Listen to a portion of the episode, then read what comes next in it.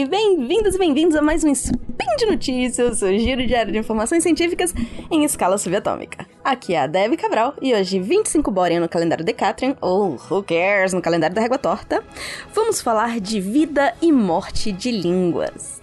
E ao final temos o comprimido efervescente de gramática. No programa de hoje, Saconiana, a língua viva de Esparta! This is Sparta! Como as línguas vivem e morrem. Comprimido efervescente de gramática, de aquele ou daquele. Roda a vinheta! Speed Notícias.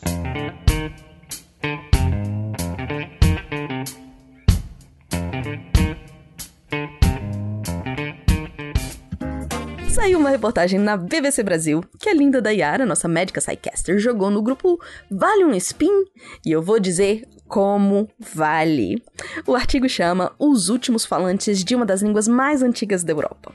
A Angela Dansby traz pra gente a língua saconiana, uma língua de mais de 3 mil anos. Essa é a língua ainda viva de Esparta! This is Sparta! O artigo é jornalístico e não científico, então as informações que ela traz têm mais a ver com o medo dos falantes da língua morrer. A Tsakoniana é hoje falada em 13 cidades por 2 mil pessoas, em sua maioria idosas. Só que algumas das falas das pessoas entrevistadas uh, foi o que foram o que mais me interessou pelo texto, porque levanta um questionamento que eu quero trazer aqui como ponto principal desse spin. Como que as línguas vivem? E como que elas se perpetuam ou morrem? né? Inclusive, se esse é um assunto que te interessa, tem um spin do Thiago Mota, que também tá no link aí do, do post, uh, que trata disso, que tá muito interessante. Lá no comecinho, acho que é spin 151. Mas tá o link aí. Bom, então vamos começar porque existe uma questão de orgulho, né? Uma das citações da BBC que ela traz é: se perdermos nosso idioma, não podemos mais afirmar que somos tsakonianos. Como eu digo em quase todos os podcasts que eu já fiz na vida, língua e cultura estão intimamente relacionadas. Quando a gente aprende uma língua, a gente não está aprendendo somente a imitar sons e organizar frases. A gente está aprendendo uma nova forma de ver o mundo. Então, falar determinada língua traz consigo uma identidade, e nesse caso, uma identidade dos descendentes de Esparta. This is Sparta! Então tem uma questão de orgulho muito grande. Afinal, Esparta teve uma importância histórica enorme para o mundo moderno ocidental. Quanto ao processo de vida e morte, Salikoku Mufweni, em seu artigo How Languages Die, como as línguas morrem, o link também tá no post, compara a vida de uma língua com evolução de espécies mais do que de organismos. O que, que ele quer dizer com isso?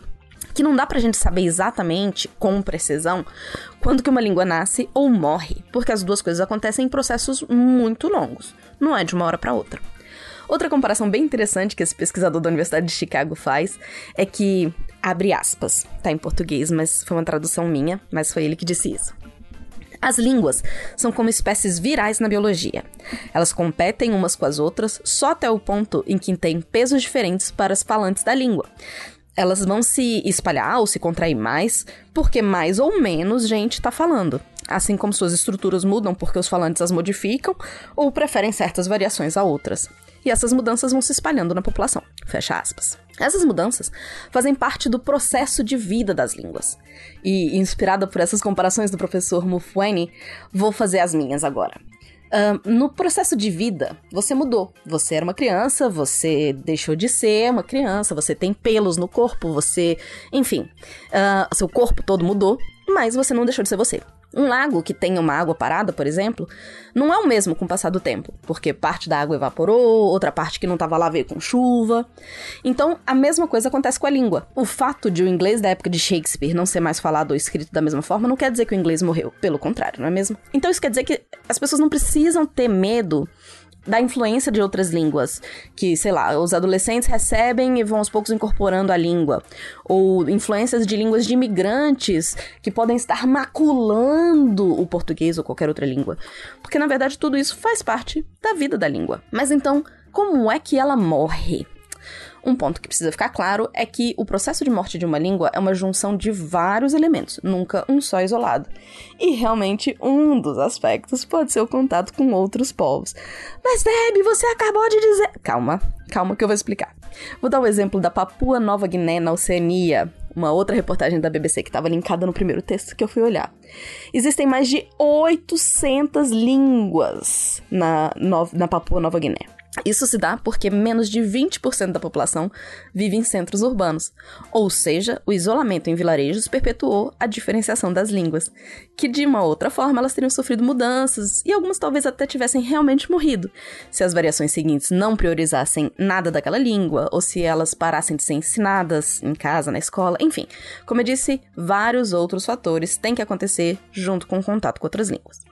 Voltando aos saconianos, Esparta! This is Sparta! Da reportagem da BBC, uma das citações é: a construção de estradas e portos favoreceu às pessoas uma saída do vilarejo. Muitos moradores nunca mais voltaram. Então, as estradas e portos, gente, que favorecem esse contato com outros mundos, pode acarretar sim uma debandada de jovens, principalmente, que buscam outras condições de vida mais adequadas ao seu tempo e às suas necessidades. Mudanças que, vamos combinar, fazem parte da vida. Uh, outra citação. Apenas 12 crianças vivem em um dos vilarejos hoje. Bom, eu diria que esse é um dos aspectos mais significativos para a morte de uma língua, quando já não existem gerações novas para aprender. No Atlas da Língua do Mundo, que estão em, perigo de extinção, o link também está aí no post, Christopher Mosley traz o, a classificação da Unesco de 2003 dos graus de extinção das línguas. Uma língua pode estar tá safe, segura. Isso quer dizer que a língua é falada por todas as gerações, sem interrupção na transmissão entre gerações.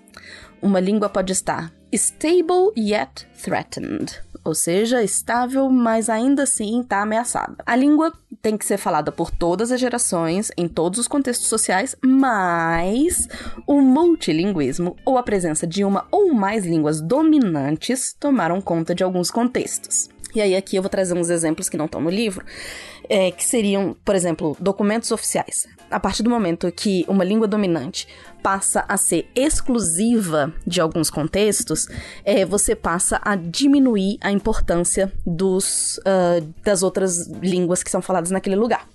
Por isso que é importante a gente estar tá sempre uh, favorecendo que outras línguas sejam colocadas uh, para o mundo, né? Assim, para a convivência naquela sociedade, não para o mundo. É, então, no meu caso aqui, que eu tô morando no país de Gales, você tem todas as placas nas duas línguas, inglês e Welsh. Um, e isso é uma coisa recente de reforço, como a gente vai ver, da necessidade de reforço dessa identidade uh, linguística, para que as línguas não morram. Porque, como a gente vai ver, a morte de uma língua é a morte de muito conhecimento. É... Continuando a classificação, os... as línguas podem ser vulneráveis você tem as línguas que podem estar definitivamente em perigo de extinção. Em que as pessoas mais novas que falam são da geração de pais que até podem usar a língua na comunicação com um seus filhos, mas esses já não respondem na mesma língua.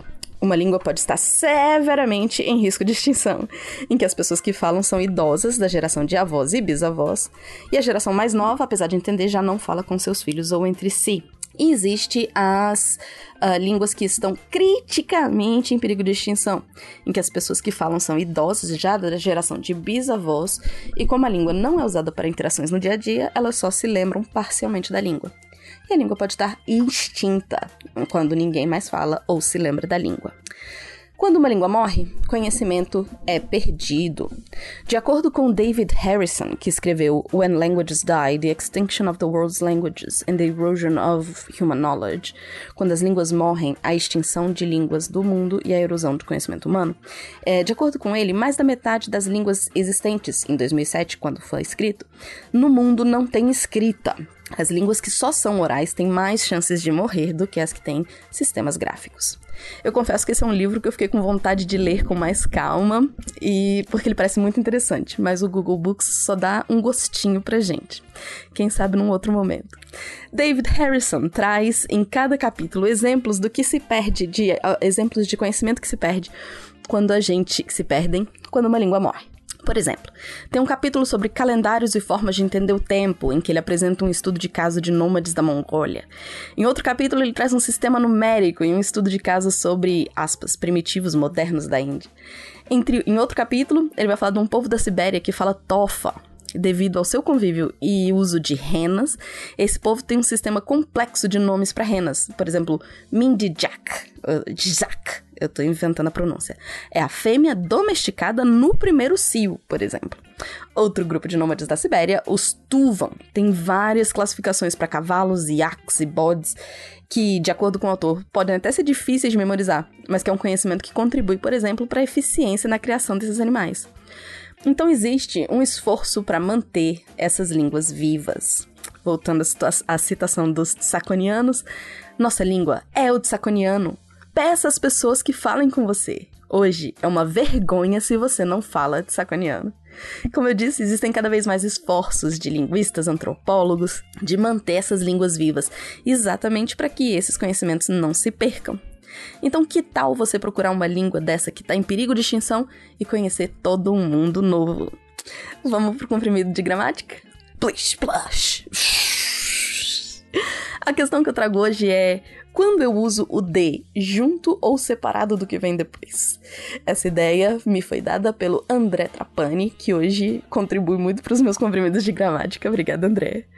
Por exemplo, qual a dificuldade de o João fazer isso para mim? Ou qual a dificuldade do João fazer isso para mim? Uh, a importância daquele rio para a região ou a importância de aquele rio para a região? Bom, eu já comentei que boa parte das questões de gramática a gente resolve com alguns dos passos da Cher. Ou seja, olhando a concordância, hierarquia, estrutura ou regência. Se você não conhece os passos da Cher, tem também os links aí no post, que é uma invenção minha, baseada na, nas aulas da professora Elisa Pilate, Heloísa Pilate. Nesse caso, vamos falar de regência, já que a questão aqui é com a preposição de, e de hierarquia, já que tem a ver com quem está subordinado a quem. Regência tem a ver com a necessidade que uma palavra tem de trazer consigo um acompanhante, no caso, a preposição. Então, antes de qualquer coisa, a gente precisa entender qual é a palavra que está acompanhada de do de, porque é essa palavra que vai ser o foco da nossa atenção para entender se o de vai juntar ou não. Na frase qual a dificuldade de João ou do João, a palavra que pede o acompanhante é dificuldade, certo? Então eu preciso entender se dificuldade é do João ou se a dificuldade é de fazer isso. Vou repetir as opções. Qual a dificuldade de João fazer isso para mim? Qual a dificuldade do João fazer isso para mim? E aí, já sabe qual das duas opções? Bom, nesse exemplo, a dificuldade é de fazer. Então o D fica separado do O. Mas e se eu quiser dizer que a dificuldade é do João? Tem como? Tem. Qual a dificuldade do João de fazer isso para mim? Eu vou terminar precisando de dois Ds nesse caso. A dificuldade do João e a dificuldade de fazer. Ficou claro? Bom, vamos olhar um segundo exemplo só para te ajudar a fixar a importância daquele rio para a região, ou a importância de aquele rio para a região. A palavra que está pedindo companhia é importância, importância de alguma coisa, certo? Nesse exemplo, até sou estranho, soa pouco natural, a forma, entre aspas, errada. Se eu digo a importância de aquele rio, eu meio que espero uma continuação. A importância de aquele rio estar tá limpo, a importância de aquele rio não secar, mas a importância do rio para a região é a importância do rio. É isso. Espero ter desenvolvido, dissolvido mais esse comprimido efervescente para deixar a gramática mais palatável, mais fácil de engolir. Por hoje é só, pessoal. Lembro que todos os links comentados estão no post e deixe lá também seu comentário, elogio, crítica, declaração de amor ou sugestão de comprimido que vocês queiram que eu dissolva. Lembro ainda que esse podcast só é possível de acontecer por conta do seu apoio no patronato do SciCast, Patreon, no Padrim ou PicPay. Um grande abraço apertado e até amanhã!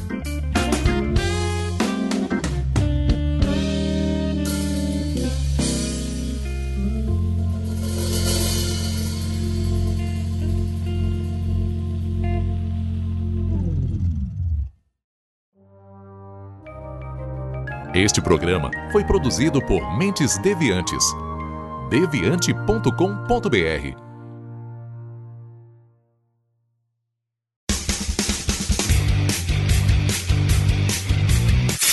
Cortes, edição de podcast.